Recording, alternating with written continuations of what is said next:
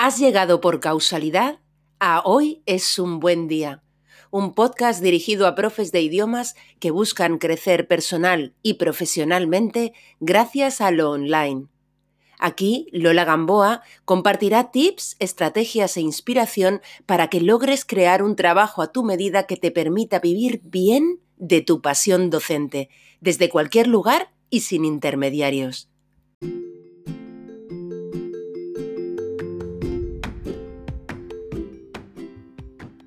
Antes de empezar el episodio de hoy, quiero compartir contigo la noticia de un nuevo webinario gratuito para profes de idiomas que voy a impartir el 30 de junio en directo. Esta es la primera edición de este nuevo webinario, por lo tanto es un contenido inédito en formato gratuito hasta la fecha, ya que esto de lo que te voy a hablar sí que lo comparto con los profes de idiomas a quienes acompaño en sus proyectos digitales y ya van más de 100 profes inscritos que se apuntaron en poco más de 24 horas desde que lo anuncié. Efectivamente, el 30 de junio en directo intentaré resolver 10 cuestiones estratégicas que bajo mi experiencia te interesa preguntarte y contestar antes de ponerte a crear tus cursos online de idiomas, sean pregrabados o no. Cuestiones del tipo, ¿creo antes mi curso online o construyo primero una audiencia? ¿Vendo mi curso online antes de crearlo o lo creo primero? ¿Lo pongo en Evergreen o abro matrículas en fechas concretas? ¿Activo secuencialmente el contenido de mi curso o los alumnos acceden a todo desde el minuto cero? Y así hasta 10 preguntas estratégicas más una de propina. Además de la ocasión de preguntarme otras cuestiones que tú tengas y de debatir en comunidad las mejores opciones para empezar a crear tu propio patrimonio creativo docente para comenzar a hacer escalable tu negocio online de idiomas. Postdata 1. Escalable significa dejar de intercambiar tus horas docentes por dinero. Postdata 2. Vente al webinario. Es gratis. Tienes mucho que ganar y nada que perder. Mandaré la grabación solo a los inscritos. Puedes inscribirte desde educaciondigital.es, en el apartado de cursos lo encontrarás, o bien desde la bio de mi perfil de Instagram o desde mis destacados en LinkedIn.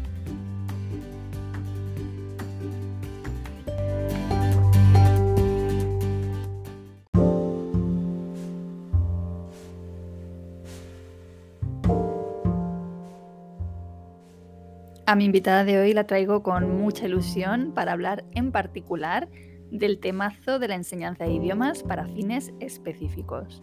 Ana González Tobar, Ana GT, es profesora de español médico en Estados Unidos, una especialización que tiene grandes semejanzas con la mía propia, que como sabes es el lenguaje jurídico. El médico es uno de esos nichos en los que pocos profes se especializan a pesar de lo necesario que es y de la gran función que cumple. En la entrevista con Ana hablamos, entre otras cosas, de si es necesario o no tener estudios de medicina para especializarse como profe de idiomas en este campo, las ventajas de este nicho, las características comunes del alumno que demanda esta formación o consejos para profes que estén pensando especializarse en este campo. Por varios motivos me ha gustado mucho hablar con Ana y sobre todo poder aprender de su experiencia. Descubrirás a una profe entusiasta que nunca deja de aprender y para mí ha sido un verdadero honor tenerla en mi podcast. Bien, pues te dejo ya con la entrevista, no sin antes desearte que hoy, precisamente hoy, tengas un gran, gran día.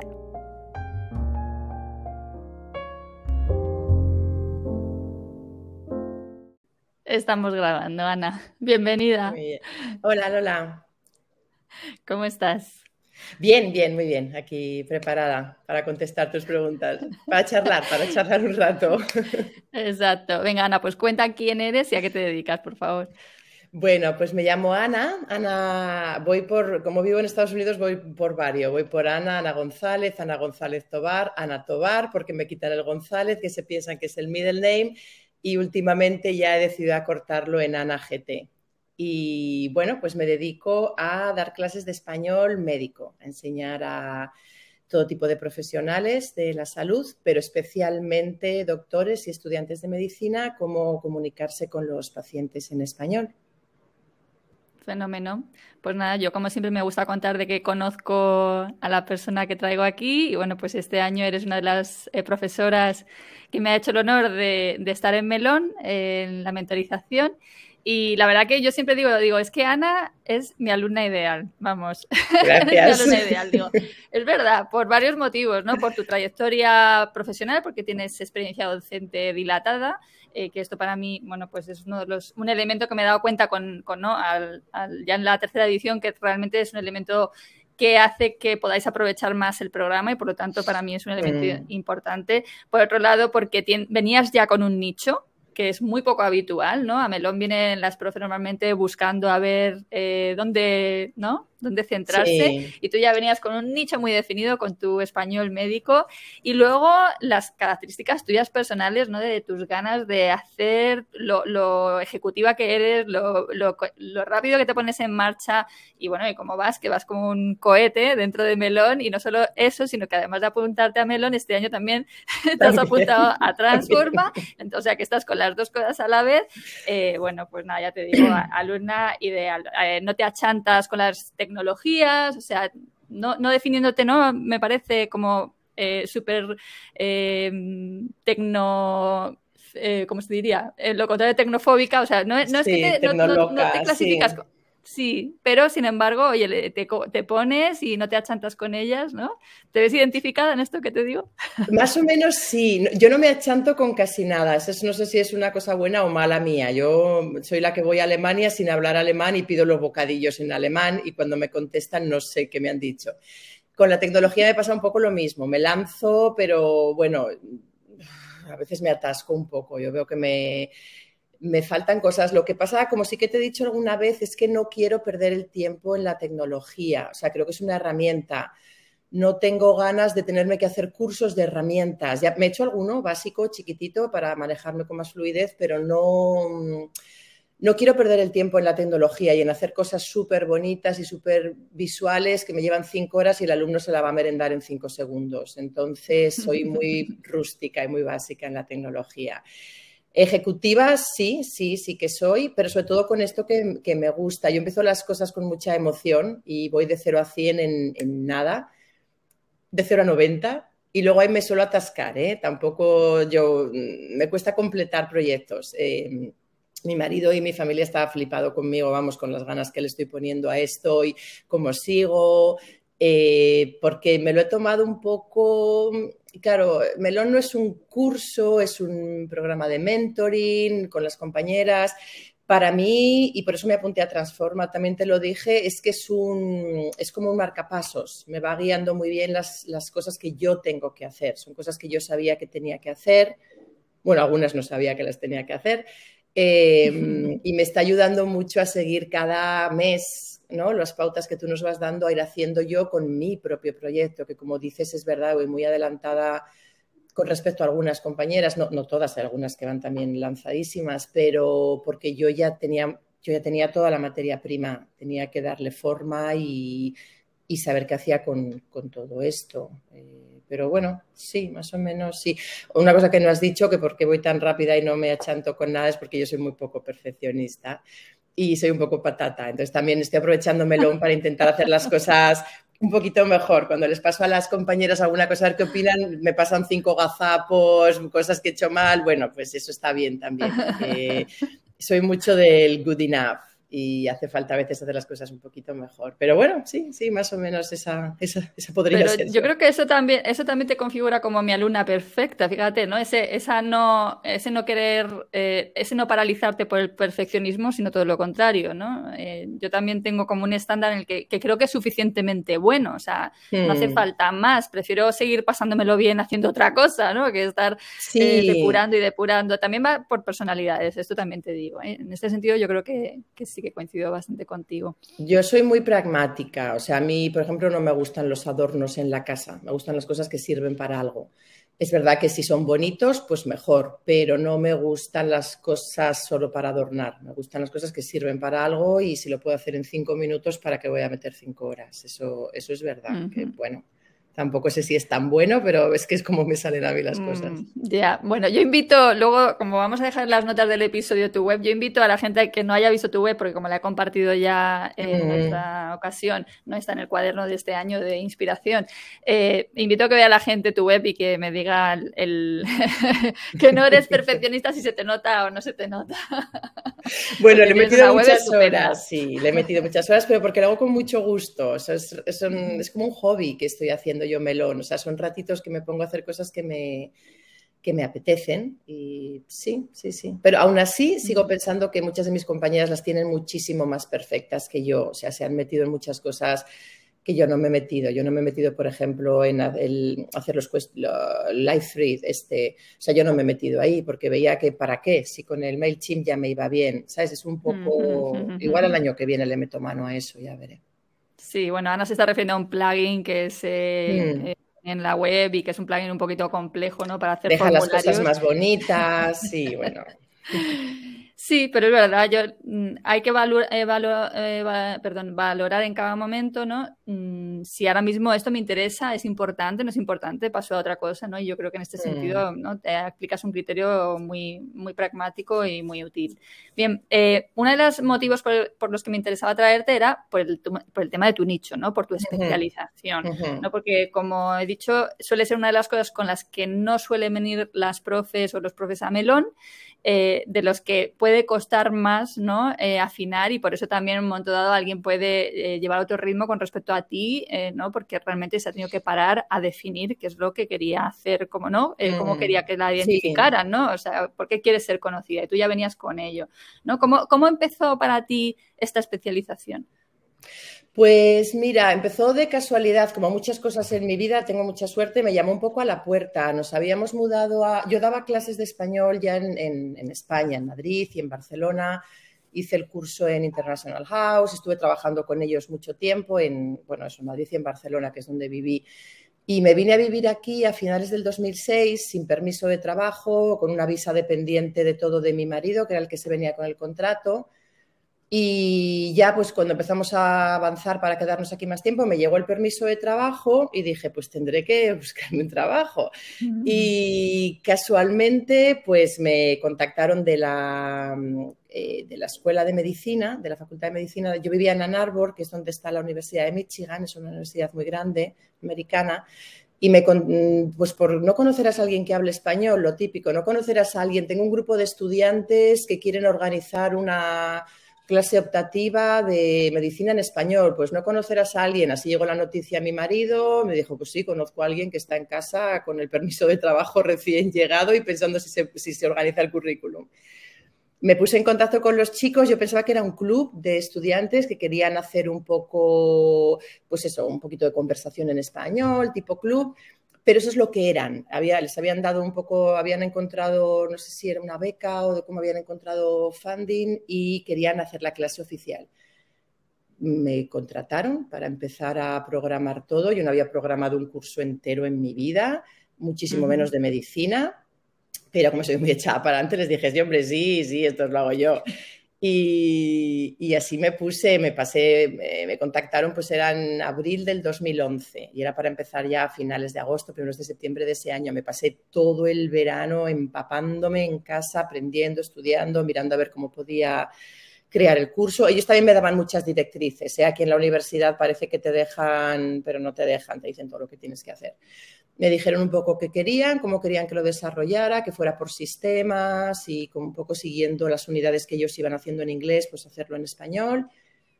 Y así entré, hicimos dos años de piloto y se, y se vamos, lo hicieron, lo hicieron una asignatura oficial electiva, no les daba crédito, pero les daba como pass-fail, que para que ellos pusieran en su transcript ya era suficiente. Y a partir de ahí en la escuela, pues me empezaron a salir otros. Danos un curso a los de cuarto, esto era para el primer año. Danos un curso a los de cuarto que tienen una electiva que pueden hacer cuatro semanas lo que quieran. Pues hice la electiva de los de cuarto, esa ya era un poquito diferente. Eh, luego me contactaron del hospital de eh, los residentes de pediatría que se habían enterado, que no sé qué, que si les podía hacer algo. Pues con eso empecé, empecé a hacer un tipo, lo que llaman aquí como un café. Era la hora de la comida, venían todos los residentes estresados con el plato de pizza y ensalada, hacíamos un poquito lo que podíamos en 40 minutos y se marchaban. Y así, así fui creciendo, vamos, pero sobre todo fue los años de la Universidad de Michigan, donde me tuve yo todos los recursos y todo para, desarrollar todo el programa. Y luego me marché de allí y me lo traje si no me equivoco, tu marido es médico, ¿no? Y sí. ¿te ha servido él para preparar todo ese material? El primer verano mucho, el primer verano le machaqué un montón, no para de preguntarle cosas, pero también es verdad que él es radiólogo. Y entre los amigos siempre nos reímos que él no es un médico de verdad, que él lo que hace es mirar esas fotocopias y esas cosas. Entonces es verdad que él tiene un campo muy, muy, muy delimitado. Eh, me ayudaba en algunas cosas, me ayudó mucho, pero aprendí dos cosas, que es verdad que él tiene un campo muy limitado, que es la radiología, además pediátrica, y luego que, mm, pues que es mi pareja, pero yo no quería trabajar con él, o sea, a veces decíamos, venga, vamos a juntarnos un rato, vamos a trabajar un par de horas, y bueno, pues claro, él además tiene una mentalidad muy médica, muy clínica. Y yo la tenía de, profesora, de, la enseñanza de la lengua. Yo le decía que es que yo no les voy a enseñar medicina, que es que yo les estoy enseñando a hablar con un paciente. Pero sí, sí que me ayudó. Él, él y otros amigos eh, que tenemos médicos, la verdad es que les he machacado bastante. Pero bueno, he tirado mucho de, o sea, realmente les enseño a hablar con los pacientes. Entonces, a los pacientes no, no les enseño a hablar con otros médicos en lenguaje de médico. Mm. Mm. pues es que el lenguaje de los pacientes es muy limitado, sobre todo los pacientes con los que se encuentran aquí. O sea, no, es muy básico. Mm. Te entiendo perfectamente porque mi especialidad tiene tantas conexiones con la tuya. Al final, yo, yo sí enseño el. Claro, yo, yo soy abogada, era abogada, entonces, claro, eh, tengo esa jerga, la entiendo. Eh, entonces yo sí les enseño eh, derecho inglés porque no para que aprendan derecho inglés, sino porque los textos que usamos es que de dónde me los saco, si no, ¿sabes? Es decir, que entonces yo parto de enseñarles el lenguaje jurídico explicándoles el derecho inglés, pero claro, también les digo, a ver, cuando tratáis con el cliente os va a pasar lo mismo que cuando tratáis con el cliente español, es decir, que mm. bajáis, o bajáis registro o dime tú dónde vas con estos palabras, ¿no? claro, es que no, mm. o sea, si no, si una persona en tu propio idioma vas al médico en España, ya sales de allí y dices, ¿qué ha dicho? Eh, pues imagínate aquí en otro idioma. O sea, es que, claro, tienen que aprender a hablar. Y luego otra cosa que es un punto muy importante también del idioma que yo enseño, que es que la población a la que se dirigen aquí que no habla inglés, en general, la mayoría, nunca se puede, ¿sabes?, hacer un absoluto, pero la mayoría es gente con un nivel cultural muy bajo, incluso en su propio idioma, no, manejan muy bien a veces las, estructuras más complejas. Entonces no les puedes ir hablando, o sea, no, da igual, yo les decía, es que da igual, o sea, no os preocupéis cómo utilizáis las estructuras gramaticales, yo las voy a enseñar bien, por supuesto, pero es que los pacientes las van a utilizar mal muchas veces porque no hablan, no hablan con mucha propiedad. Y luego es gente que viene, también otra cosa muy importante de este país es que es gente que viene de un montón de países donde utilizamos muchísimas palabras y expresiones diferentes. Yo ahora que, bueno, yo eh, eso creo que ya lo he comentado alguna vez, empezando a dar clases, me, aprendía muchas cosas de mis estudiantes que habían estudiado, era un nivel muy avanzado ya de español y habían a lo mejor aprendido español, pues uno en Chile, otro en Sevilla, otro en Costa Rica y, claro, venían con unas palabras y unas estructuras muy diferentes, que algunas para mí pues eran nuevas, algunas ni las había oído, otras las había oído, pero no me resultaba como cómodo decirlas. Entonces también me, me he hecho muy esponja. A mí todo el español me va bien ahora y todo es bueno. Y a veces tengo que preguntar a los pacientes, ahora que trabajo también como intérprete, perdone, ¿qué quiere decir con eso exactamente? Porque a veces ni yo les entiendo las palabras que dicen. Claro. ¿Dirías que para enseñar español médico es necesario saber medicina? No, no, porque yo no lo sabía. O sea, yo sabía medicina a nivel de paciente. Es verdad que hace falta prepararse. Yo me preparé muchísimo. Yo, de verdad, los dos primeros años no paraba, leía y leía y leía y me, me, aprendía. Yo me hice el curso de intérprete médico también, aunque no empezó a mm. trabajar hasta recientemente porque estaba muy ocupada. Eh, me hice el curso porque me parecía muy interesante. Yo trabajaba mucho con los intérpretes en Michigan, me, hacía yo, o sea, me iba a observarles. Mandaba a mis estudiantes a observarles, pero a veces me iba yo también para ver un poquito lo que hacían. Pero vamos, eh, ser médico, o sea, si saber medicina te refieres a ser médico, no. No, yo creo que, vamos, no porque yo lo hago y creo que hay más gente que, mm, enseña español médico y no es médico, ni mm. enfermero, ni, mm. nada así, simplemente tienes un background en, español como lengua extranjera y te especializas. Ya. En esto sí creo que difieren nuestros dos nichos, ¿sabes? Porque no quiero decir que alguien que enseñe español, inglés, jurídico, o sea, el idioma que sea en la especialidad del derecho, ¿sabes? Eh, tenga que ser, haber estudiado derecho, pero le vas a ayudar porque es una...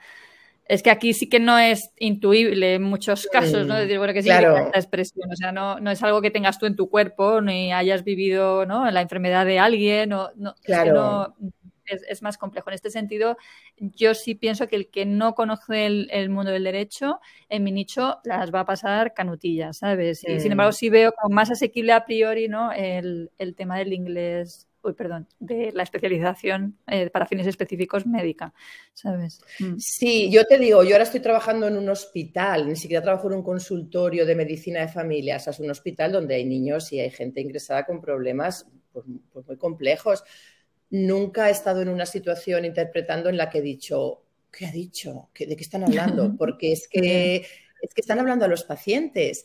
Es que el paciente tiene que entender lo que le están diciendo. Entonces, claro. sí que es verdad que hay que formarse, como en cualquier trabajo. En cualquier trabajo creo mm. que siempre tienes que seguir formándote y leyendo y estudiando y aprendiendo un poco, pero, pero no, no, no, no diría que hace falta ser médico. Igual ahora vienen un montón de médicos que escuchan esto y me llaman de todo, pero... no, no, yo creo que no. Aparte que no. Tú te preocupas mucho por tu alumno, que al final es lo fundamental, ¿no? Yo aquí lo veo más que porque te venga el alumno a decir nada, por cómo tú lo puedas llegar a pasar. O sea, en mi nicho concreto, o sea, tú lo puedes pasar mal porque es que es una rama muy compleja, ¿sabes? No, o sea, eh, la medicina es compleja, pero te quiero decir, la, el, el, lenguaje es que es otro, es, es, es otro idioma. Eh, claro, pero es que si lo piensas bien, todo el lenguaje médico, eh, o sea, es que suena igual en inglés que en español, viene todo, ya, todo el griego, y lo que no viene del griego viene mm. del latín y lo que no viene del inglés, que ya lo hemos tomado nosotros del inglés directamente. O sea, yeah. es que todo se dice igual, es que no, la terminología médica es, yo diría que es lo menos importante, es importante, mm. pero es lo menos importante porque es que es exactamente igual, se dice igual. Yo además les enseño siempre a mis estudiantes, digo, no, ten, no tenéis que memorizar eh, palabras o cómo se dice esto en inglés o esto en español, lo que tienes que aprender es cómo se explica. Es un procedimiento en qué consiste, es una medicina, cómo la tiene que tomar y para qué es. Es una parte del cuerpo que no funciona, tienes un problema con los riñones, por ejemplo, o sea, no tienes que decir kidneys. Sí, vale, kidneys, riñones, pero tienes que explicar cómo funcionan los riñones, qué hacen, que son dos órganos, uh -huh. dónde están, para qué sirven y es en lo que me centro casi siempre, no en, uh -huh. no en solo el vocabulario, es una parte muy, muy pequeñita de, de la clase, uh -huh. es casi todo explicar, explicar qué es, para qué sirve, dónde está, cómo funciona, pues cosas así. Ana, tú preparas, tú creas todos tus materiales, ¿no? O prácticamente. Sí. Sí, uh -huh. sí, yo al principio cuando empecé a hacer el curso me compré algunos libros que iba encontrando pocos, muy pocas cosas de español médico y sí que, por ejemplo, cuando el primer año tiré de uno un montón, que es, uno, es un cuadernito de trabajo que estaba como muy, lo podía haber hecho yo en un momento de esos rápidos, mal hecho, mal traducido, pero la idea era buena, la idea era práctica y era buena, era casi todo actividades, ejercicios muy buenos. Y ese lo usé el primer año. Me dijeron, hay un presupuesto para comprar materiales, dije, pues este. Y con ese trabajé ese año, me di cuenta que había muchas cosas que arreglar, y desde ese primer año ya, o el segundo creo, ya empecé yo, basada en ese cuadernito, a hacer mis propias actividades. Ese segundo o tercero año ya fue el que empecé a dar el curso de los de cuarto año y ahí me compré otro manual que estaba muy bien y ese es el que seguía casi siempre con los de cuarto, porque los de cuarto era una cosa mucho más práctica, les tenía todo el día con las... Eh, con una doctora, que, un par de doctores que tenían clínica en español y les mandaba a hacer, a pasar mediodía con ellos, con los intérpretes por el hospital a pasearse todo lo que pudieran. Conmigo hacíamos un poquito de ese libro, pero era mucho práctica, práctica, práctica, y seguía ese libro. Pero desde que estoy ahora aquí en, en, en Washington, que ya he decidido, bueno, no, y luego ya los últimos años de mis materiales ya eran me los hice todos yo.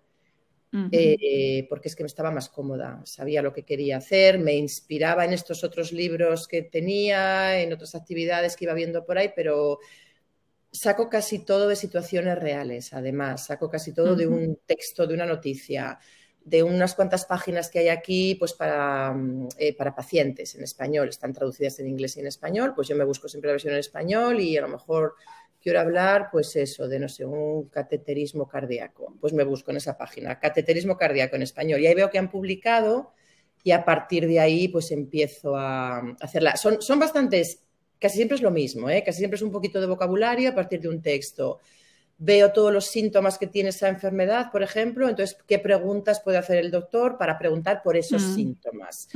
Eh, ¿Qué le va a preguntar un poquito de examen físico? Que el examen físico no lo hago muchas veces porque siempre es lo mismo, eso lo meto de vez en cuando, un poco de consejos, eh, siempre, pero basándome en un texto, qué frases reales hay ahí, o vídeos, busco muchos vídeos y a partir de ahí me... Suelo empezar por el final. Empiezo siempre por el final, donde quiero llegar, quiero que hagan esto y voy para atrás a ver qué, necesitan.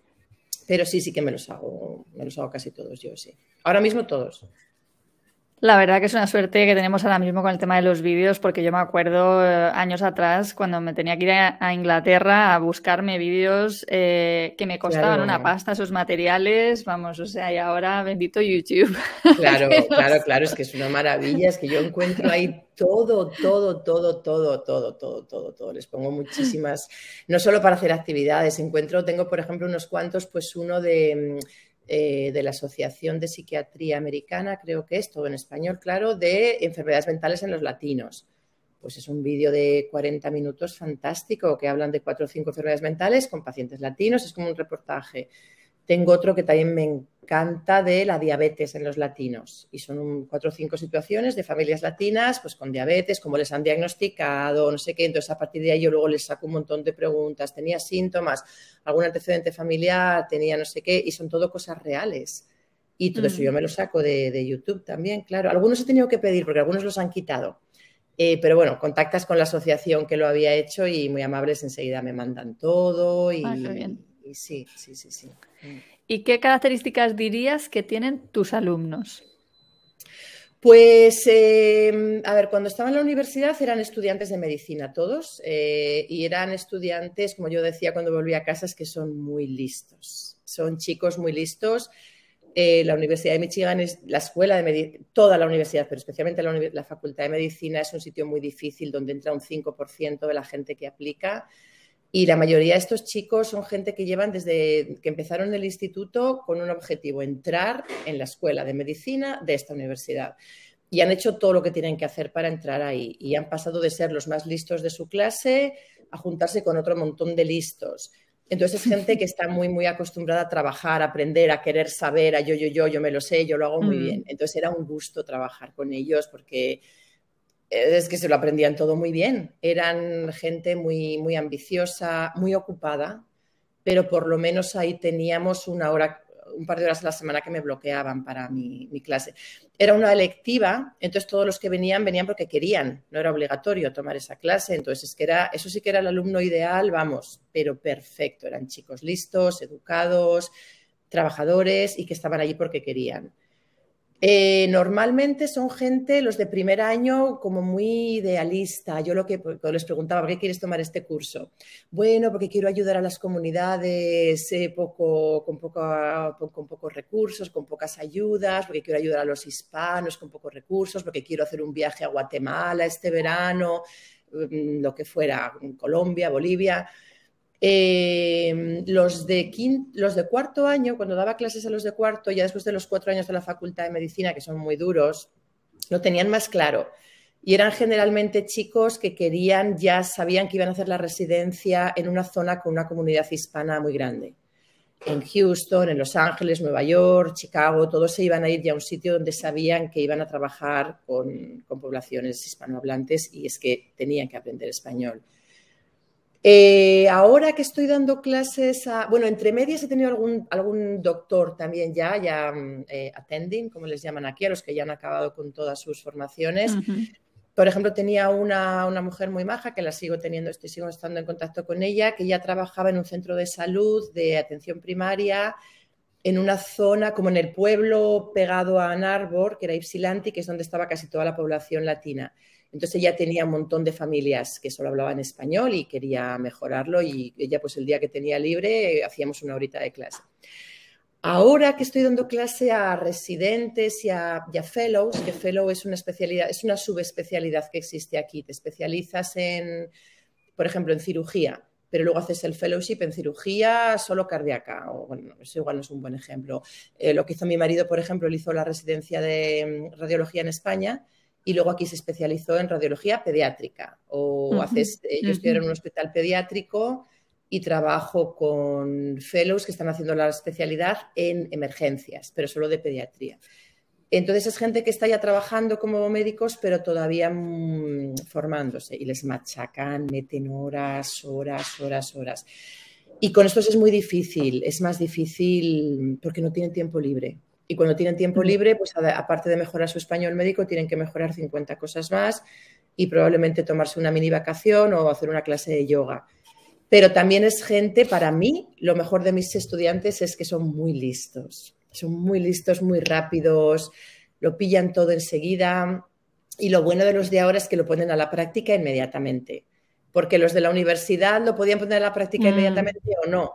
Pero estos sí, estos, incluso el piloto este que estoy haciendo ahora con dos, con dos fellows de emergencias, que va un poquito allá, no va tan fluido como a mí me gustaría, me dicen, es que estoy poniendo ya en práctica las cosas que aprendemos en, la clase, porque claro, igual hacen una semana de clases conmigo, hacemos una sesión un jueves por la noche y el viernes ya se encuentran cinco familias latinas en, emergencias con las que tienen que hablar en español o lanzar cuatro cositas, porque estas son muy beginners, estas no pueden hablar solas, pero les pueden lanzar cuatro frasecitas. Entonces es, es, un, es un público muy agradecido el que, yo, el que yo tengo, la verdad es que son fantásticos.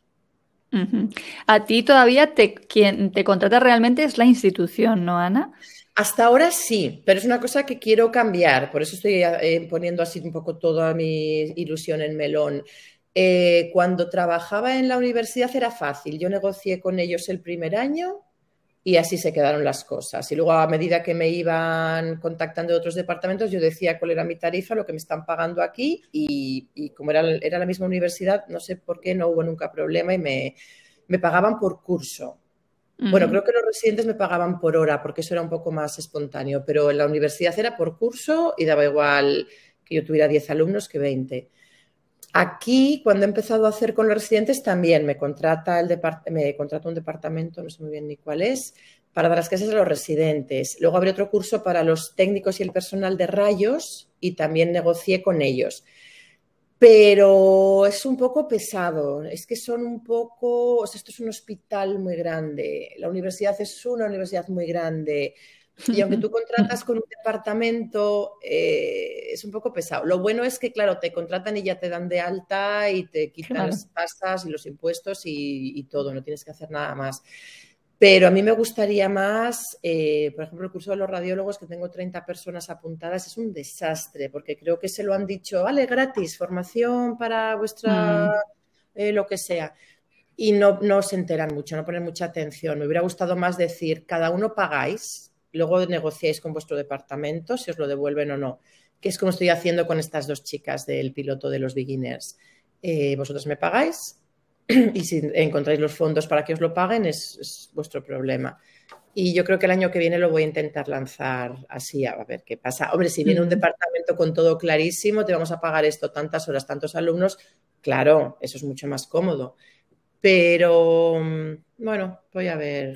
Eh, claro, cada, las dos tienen sus ventajas. Cuando te contrata la institución, que es lo que yo he hecho la mayor parte de mi vida, pues claro, en teoría te vienen ellos con los alumnos, con lo cual tú no tienes que hacer esa, esa labor, que es una labor importante, ¿no? Pero luego es lo que tú dices, ¿no? Como todo lleva un protocolo, todo, ¿no? Es, eh, Uy, se me ha puesto la cámara blurry. Sí, estás ahí. todo lleva un protocolo, ¿no? ¿Sabes? Te presentas una idea de curso, te la tienen que aceptar, tal, o sea, no, o sea, esa parte tuya de decir, tengo una idea, la implemento tal, pues eso lo puedes hacer en tu negocio, pero difícilmente en una institución, ¿no? Luego ahora también al meterme en este rollo así de empezar a hacer pues mi, mi, lista, ¿no? Mi grupo, el grupo este de Medicine in Spanish with, with an IGT y todas estas cosas, me empiezan a llegar gente de muchos sitios. Ahora yo como ya me he ido a... y compártelo, share this. Claro, ahora tengo gente de todo el país, estudiantes, enfermeros, eh, doctores de California, otro que está en no sé dónde. Entonces pienso, pues que ya no voy a ponerme a negociar con nadie, el que le interese en mis cursos, pues ahí están, que los compre y ya veremos cómo nos organizamos. Eh... Estás traspasando las fronteras. ¿eh? Sí, sí, sí. con un producto muy definido que ya tienes súper testeado, o sea que es un, es un escenario muy positivo. Mm, hmm. A ver, porque a mí Dime, dime. Perdón.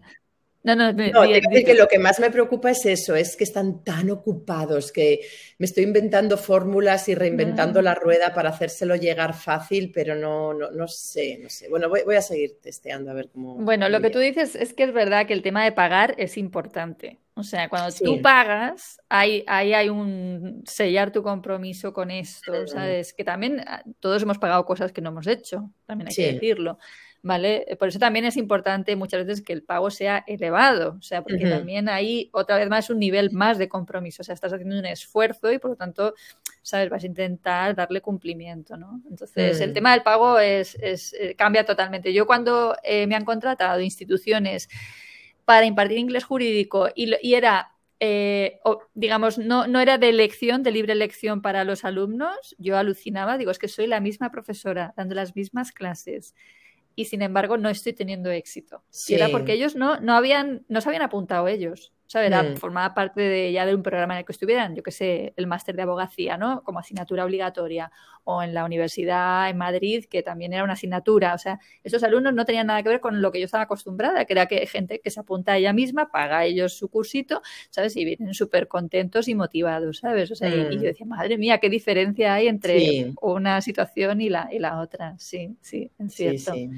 Es cierto. Entonces te quería preguntar ¿Qué te lleva en un momento dado? Porque, hombre, parece una situación bastante estable, donde tienes instituciones que te contratan, donde además te funciona muy bien el boca a boca, digamos, ¿no? Pero no a nivel de alumno individual, sino de, institucional, ¿no? De que funcionas bien, por lo tanto, o sea, como que tu rueda parece estar funcionando bastante establemente, dentro de que la estabilidad, pues yo pienso que no existe exactamente. No, no existe. Eh, ¿Qué te lleva a dar el paso y decir, me meto ahora en el berenjenal de montar mi negocio online? Bueno, el principal motivo era eh, la vuelta a España. Nosotros llevamos aquí ya casi, no, más de 15 años, casi 16 años. Mis hijas ya son mayores, no tan mayores, pero bueno, las dos mayores ya están en la universidad, la pequeña le quedan cuatro años de instituto y vinimos aquí temporalmente y aquí nos hemos quedado. Entonces, mm. pues yo tenía muchos materiales, muchas cosas, todos mis cuadernitos, todas mis clases, ahí mis carpetitas en el ordenador. Y mm, siempre me decía la gente, hija, pero qué, qué, vas a dejar eso ahí? Qué pena, ¿no? O sea, con la cantidad de gente que quiere aprender español en el campo de la medicina y tú ahí con todos tus materiales. Y dije, pues sí, la verdad es que tendría que hacer algo con ellos. Y entonces em, yo era muy, muy anti clases online. O sea, a mí me parecía que sí, que la gracia de mis clases era estar ahí conmigo. Venga, a ver, partes del corazón, no sé qué, bien, mal, siéntate, ponte de pie, cámbiate de pareja. Em, digo, ¿cómo vas a hacer eso online? Pero que, no. Me lo habían pedido. Cuando estaba en Michigan me lo habían pedido varias veces para los médicos, que si les hacía algo online. Digo, no, no, no. Que llegó el COVID y yo misma me puse a hacer cursos online porque me acababa de mudar a Washington, no estaba trabajando y, me quedé encerrada aquí en casa y entonces empecé a hacer cursos online yo y dije, ah, pues esto está muy bien, o sea, esto es súper cómodo, es fácil, algunos eran malos, otros fueron buenísimos. Y fue cuando me puse en contacto con los primeros residentes del hospital aquí de niños y que si les podía hacer una clase online. Dije, como siempre, sí, claro, sí, sí, una clase online, vamos. Y entonces empecé a preparar la primera clase online y no me gustó mucho porque hice, claro, hice mis clases en Zoom, solo con dos estudiantes. Eh, uf, no sé, fue la primera vez que bajé de una clase de 12, 14 estudiantes a, a dos en Zoom, mi primera cosa online, era muy raro. Mm. Y luego creo que la siguiente ya me dejaron volver al hospital. Ya era marzo, estábamos con las vacunas y querían que volviéramos. Hice la clase de vuelta, pero seguía pensando, no, no, tengo que hacer algo online, pero algo diferente. O sea, una cosa, no tengo que hacer mi misma clase online, tengo que hacer una cosa que sea mm. diferente. Y, y, entonces ahí uní todo. La necesidad de seguir evolucionando un poco y no seguir dando clase en la facultad, porque yo me canso, yo cierro muchos círculos de mi vida, los cierro y no los vuelvo a abrir. Em, pero seguir haciendo algo que podía hacer y ya tenía casi toda la base hecha con la idea de mudarme a España. Yo sobre todo lo que quería es volvernos en unos cuantos años. Si me puedo jubilar 100% maravilloso, pero si va a ser un poquito imposible porque todavía soy un poco joven para eso, eh, digo, bueno, me llevo las clases y las doy desde allí o ahora que las niñas ya son más mayores y me quiero pasar una semana en algún sitio, viajar o hacer algo, me llevo mis clases y las voy dando desde donde, desde donde sea. Y ha sido un poco la mezcla de la época COVID que me ha abierto los ojos de que el online no tiene que ser una réplica mala de las clases de en persona, sino que puede ser una cosa muy interesante y muy buena, con las ganas de marcharme de aquí en algún momento, que estoy muy mm. bien, tengo aquí mi vida. Yo cuando llego a casa y me dice el oficial welcome home, digo oh, thank you, pero pero en el fondo, no sé, es esta cosa del emigrante, ¿no? Que estás aquí muy a gusto y estás aquí porque quieres, pero tú lo que quieres es volver a España a, no sé, a hablar español. Bueno, que yo aquí hablo español todo el día. Pues nada, entonces me imagino que en ese tránsito te, apuntas a Melon y mira, es que Ana ha pasado de no tener nada eh, web, me refiero, ¿vale? De no tener presencia web, porque ella ya traía mucho, eh, ha pasado a tener, a ver que me lo miro, eh, tiene web, tiene base de datos incipiente, no está empezando, tiene newsletter, eh, ya está creando sus cursos, tiene, está lanzando un reto barra webinario. Eh, es podcast. Sí, bueno, el podcast es ahí un, es ahí un amago. Tengo la, tengo la primera parte. Me voy a poner un poquito. Me quería haber puesto ahora con el podcast. Mira, yo lo que quería, yo me metía a este rollo, a este embolado, porque lo que más quería era tener mi newsletter. A mí me dio mucha pena haberme ido de la universidad sin, tener una buena base de datos de alumnos y mantener el contacto con ellos, porque todos esos ahora son médicos en los Estados Unidos. Digo, es que estoy tonta que no mantuvo el contacto con ellos, pero claro, no pensaba así en, lo virtual yo entonces. Y como seguía en contacto con algunos, eh, pensé, voy a, voy a hacer una newsletter, voy a empezar a escribir a la gente, voy a empezar a ver si recupero algunos, a los, a los que estoy dando clases ahora aquí ya los mantengo, y yo lo que quería era escribir en español de cosas que me pasan, o de cosas que pasan en las clases, o de cosas que me pasan interpretando. Luego descubrí el mundo del podcast y dije, pues mejor, hago, lo escribo y lo hablo a la vez. Em, y a partir de ahí fue cuando ya dije, bueno, ya, claro, ya lanzo todo el negocio, ya no voy a quedarme solo haciendo newsletters y podcasts, es lo que dices siempre tú, ¿no? Y bueno, mucha gente que no puede estar dando siempre contenido gratis, es, puedes si quieres, si estás jubilado, puedes, pero si todavía tienes que vivir de esto, en algún momento tienes que empezar a vender algo. El podcast tengo muchas ganas de hacerlo, pero como ahora me he metido con el reto este y, quería terminar el curso, estoy terminando el curso de la parte de Transforma también, que me queda una lección ya solo y, los bonus, ponerlos en orden y hacer el reto para terminarlo a mediados de junio y ahí sí que me gustaría hacer, por lo menos grabar un par de entrevistas antes del verano para lanzar algo y... Porque cada día conozco gente interesante que digo, ay, este le voy a entrevistar, oye, este me encantaría entrevistarle. Pero claro, no, no, no arranco, no, no, he hecho ni una entrevista todavía. Entonces voy a ver si me pongo también con eso, porque hay muchísima gente que tiene muchas cosas que decir en el campo de la, de la medicina y del lenguaje, o sea, de hablar en español con los pacientes aquí, me, me parece a mí. Bueno, desde aquí invito a que la gente se suscriba a tu newsletter, eh, porque la verdad que, mm, primero que estás siendo muy cumplidora, estás siendo, eh, enviando periódicamente la newsletter y siempre hay materiales muy interesantes porque además se nutren mucho de esta experiencia que estás teniendo ahora como intérprete, ¿no? Sí, sí, sí, ha sido un, ha sido un combo buenísimo. Cuando el curso lo hice, pues yo creo que sería el 2013, 2014 o así, hace mucho. Y bueno, lo hice, me encantó, seguía en contacto con los intérpretes para un poco para ayudarnos ¿no? en las clases y eso, pero nunca trabajé como intérprete y al venir aquí a Michigan venía un poco ya, venía un poquito quemada también del ámbito universitario, ¿eh? es un poco pesado, hay demasiadas cosas que hacer, demasiadas reglas, demasiadas cosas que escribir y dije, ah, no voy a trabajar ya más, no voy a dar más clases, voy a trabajar de intérprete. Y bueno, la verdad es que, como te digo, es que a mí las oportunidades me llaman a la puerta muchas veces. Tengo mucha suerte. Es verdad, a veces me lo ocurro, pero a veces tengo suerte.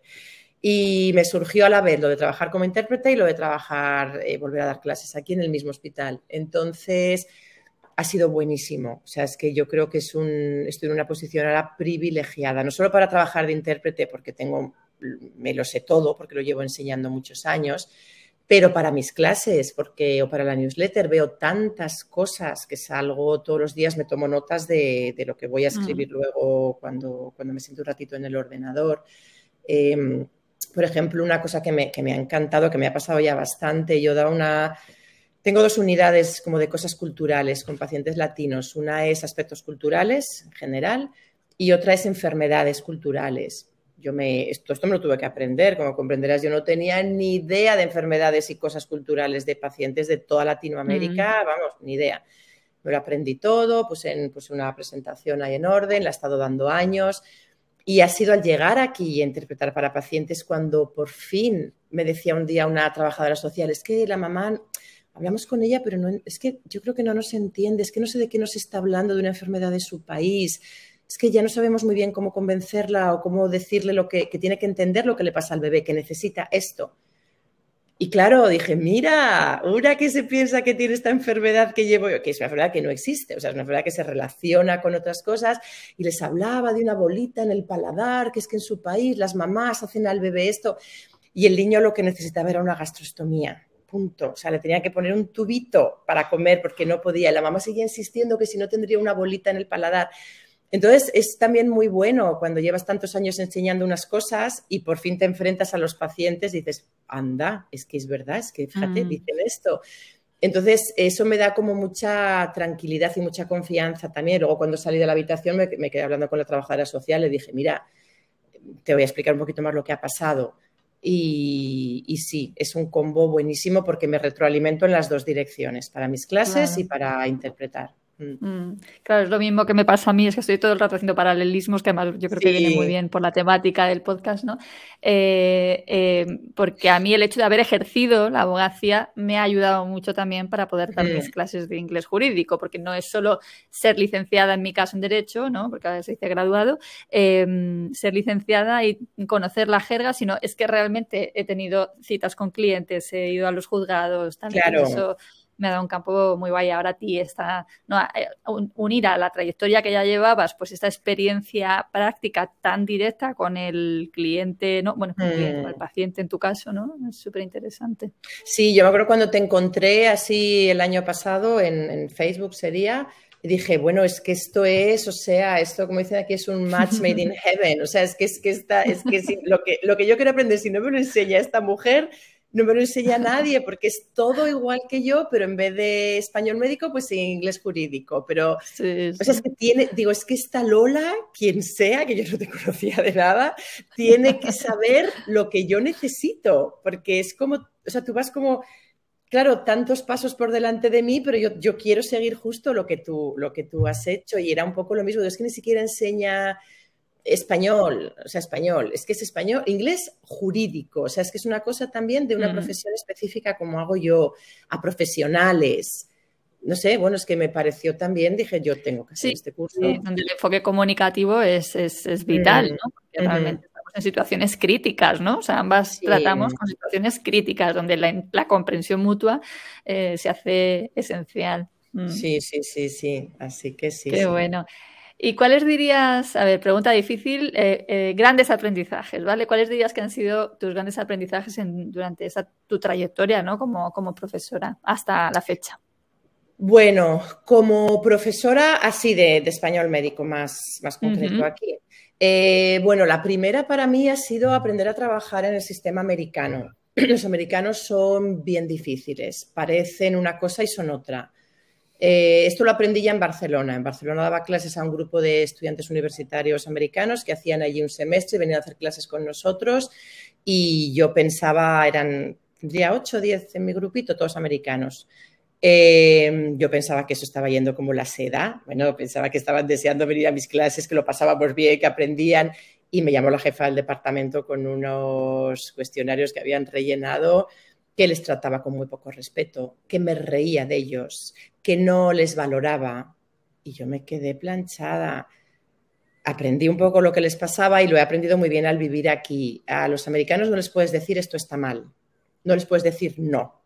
no o sea, no, está mal, no les puedes decir. Hay que aprender las palabras como oh, good job, ah, esto está muy bien, pero necesita mejorar o sea, no, nunca les puedes decir, yo tengo niñas que se han criado aquí en los colegios americanos y, venían a casa con un todo el tiempo con estrellas, número uno, number one, terrific, todo era maravilloso, todo era buenísimo. Y yo decía, pero esto, es una porquería. No, todo es maravilloso y luego ya les corriges. Entonces he aprendido a trabajar con los americanos mucho. Todo es buenísimo, todo lo hacen muy bien y luego lo corregimos.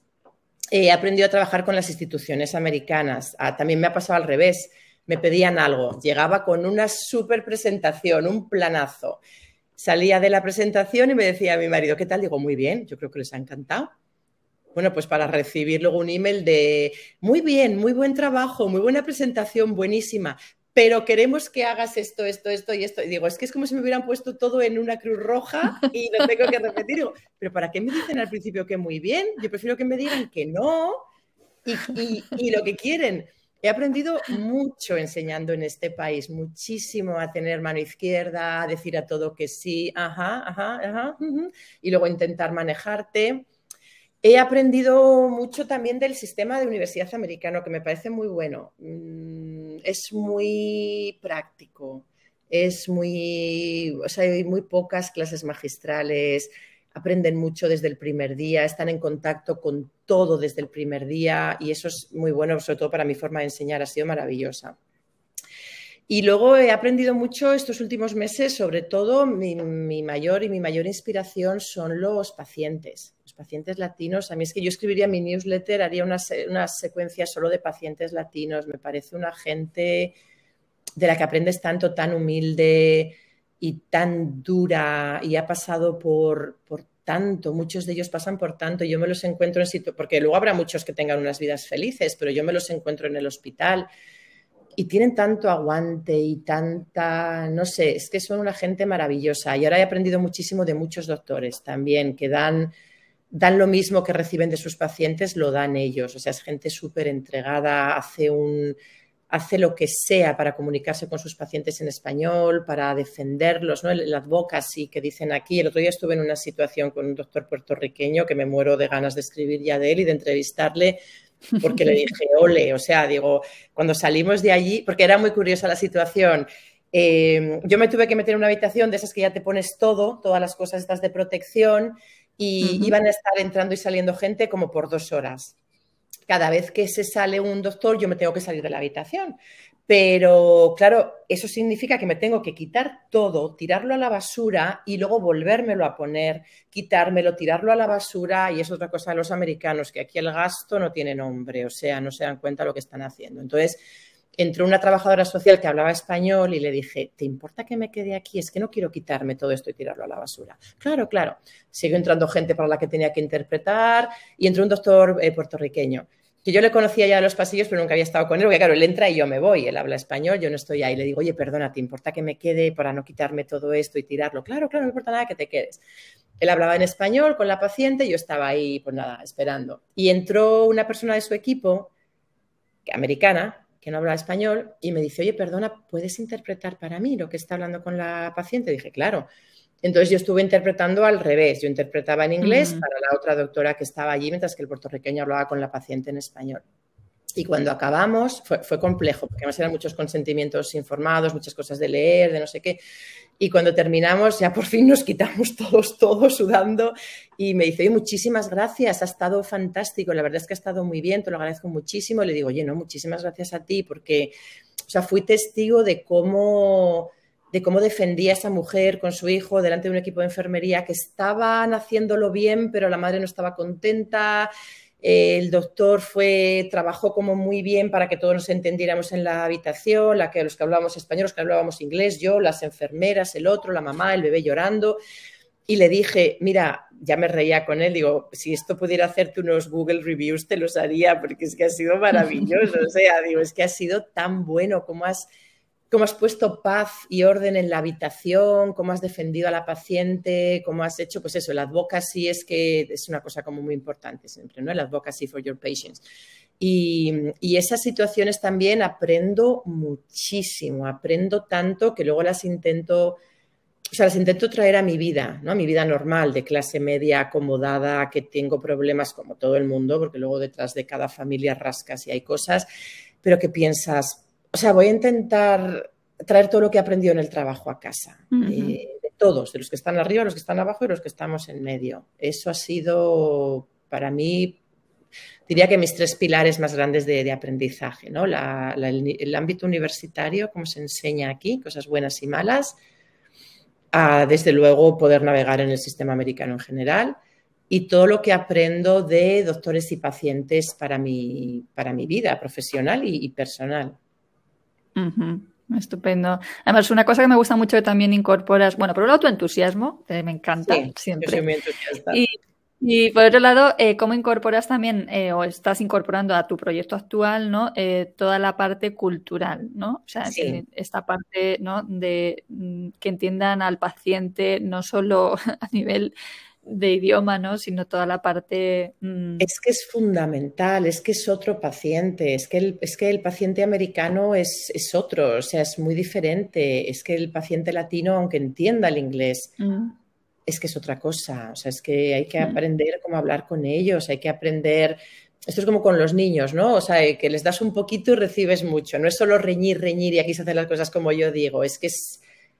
Dales un poquito y hay una de las cosas que digo, el respeto es mutuo. O sea, los pacientes em, hispanohablantes tienen un respeto hacia el doctor, le miran como un dios pero también exigen que les respeten a ellos, o sea, les necesitan como sentirse respetados también. Y eso yo lo he visto en gente muy humilde como hasta aquí hemos llegado, vale, para, para, para, no, no, no sé si es la barrera del idioma, el problema de estar aquí en un país extranjero, no lo sé, pero el respeto fluye en las dos direcciones de una manera tan importante.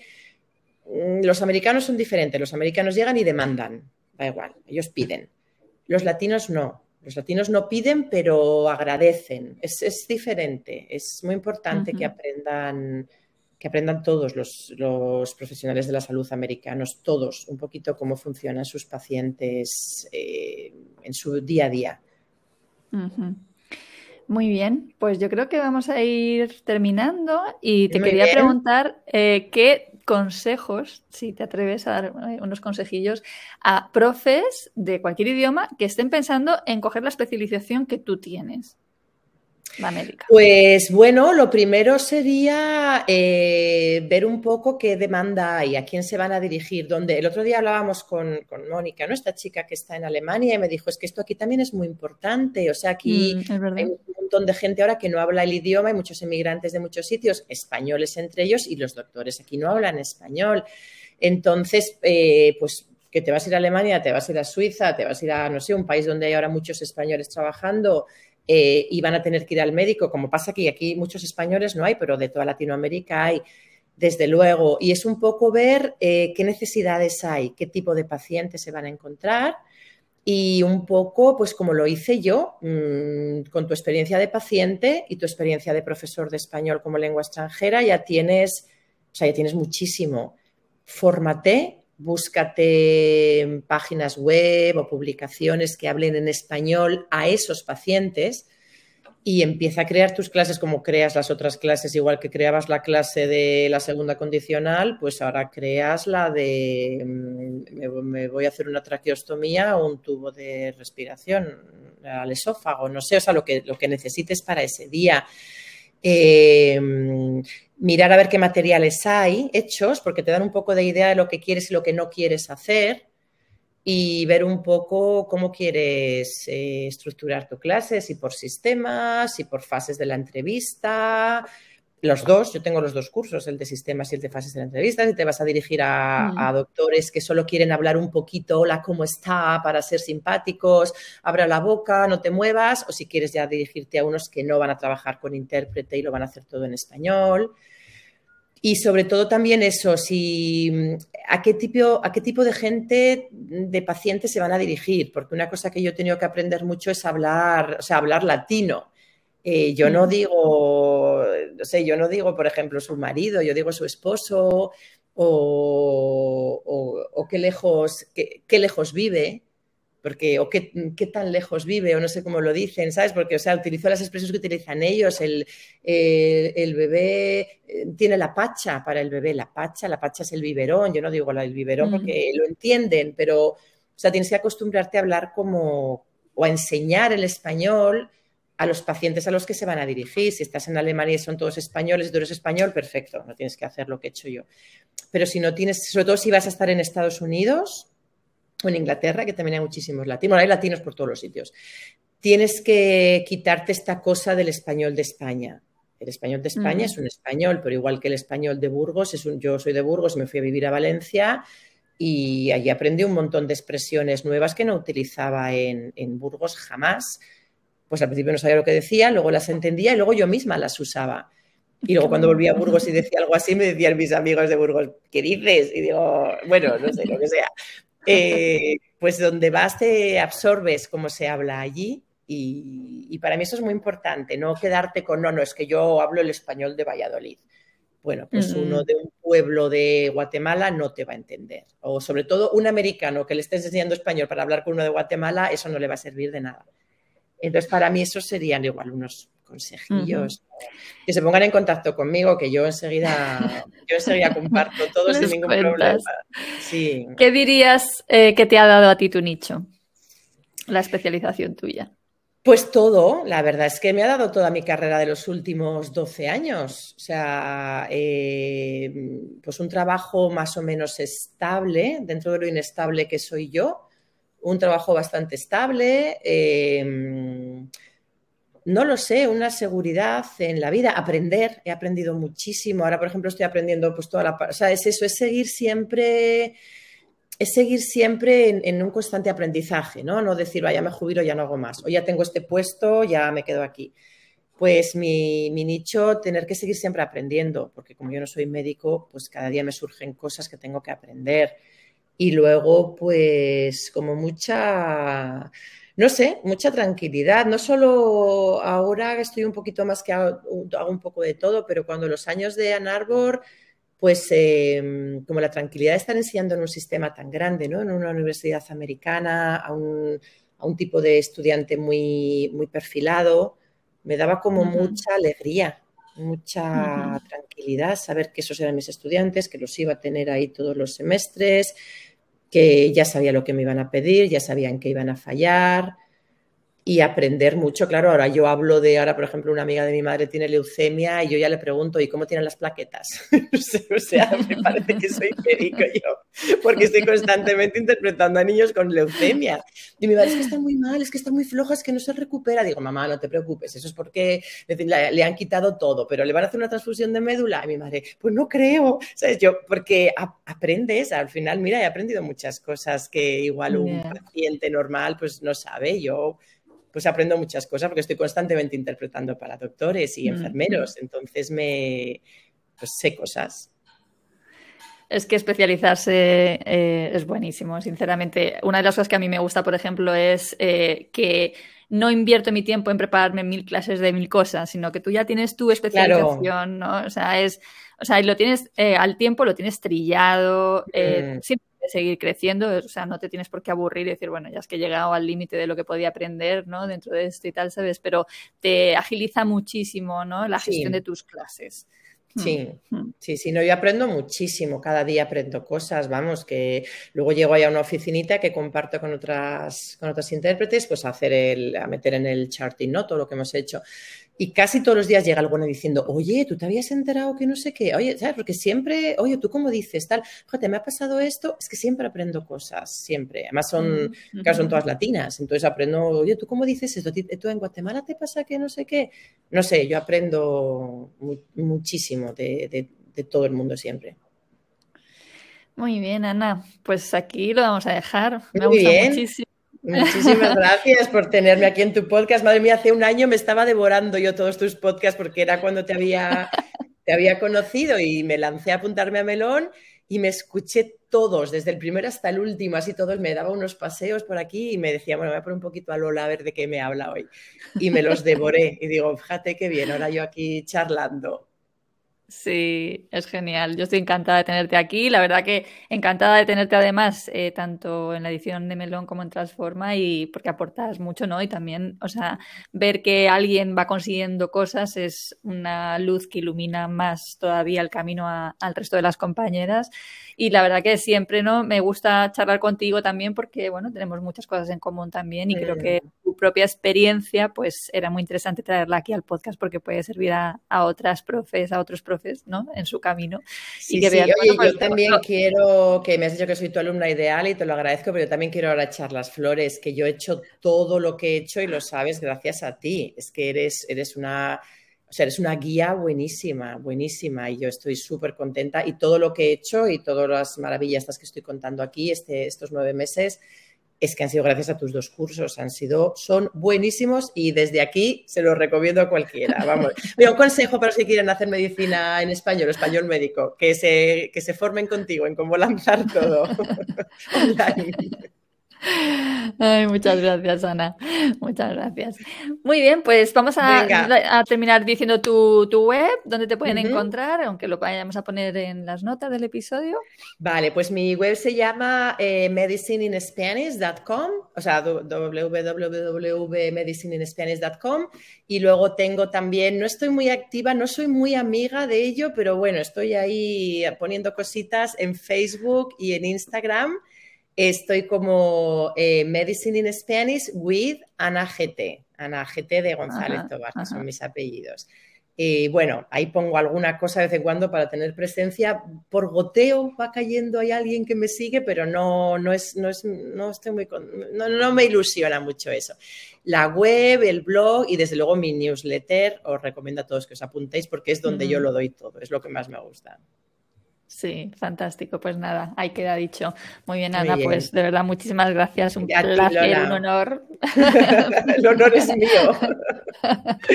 un abrazo. Un abrazo. Chao, chao. Adiós.